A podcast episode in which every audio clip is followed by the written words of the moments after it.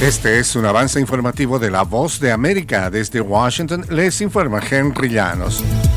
Advierten sobre mafias de tráfico humano que estarían trabajando por distintas redes sociales. Nos informa José Pernalete. El crimen organizado opera de muchas maneras y una de ellas es a través de redes sociales. Desde Estados Unidos, el Departamento de Seguridad Nacional advierte la utilización de estas plataformas digitales para atraer a víctimas del tráfico humano. En las redes sociales tiene como hablar con las personas por teléfono, tienes cómo comunicarte con los mensajes. Inclusive hay aplicaciones donde los mensajes se borran automáticamente. Imagínate eso, cómo un padre puede estar al tanto. José Pernalete, Voz de América, Miami. Miembros de la iglesia Mount Olive Cathedral Church en Memphis se congregaron el domingo para su servicio religioso, dos días después de que los padres de Tyre Nichols hicieron un llamado desde ese templo pidiendo calma, luego de la difusión de un video que mostró cómo policías le daban una golpiza mortal. Hasta ahora hemos tenido calma y por ello hemos estado rezando, declaró el pastor Kenneth Thomas antes del servicio religioso y por supuesto esperamos que continúe. Varias ciudades del país anticipan protestas tras la difusión del video el viernes. Estas son las noticias. No coincide con la medida unilateral implementada por el gobierno de Estados Unidos.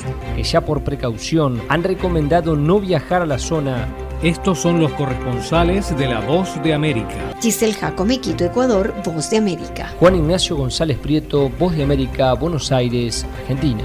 Álvaro Algarra, Voz de América, Caracas. Llevando siempre la información desde el lugar de los hechos.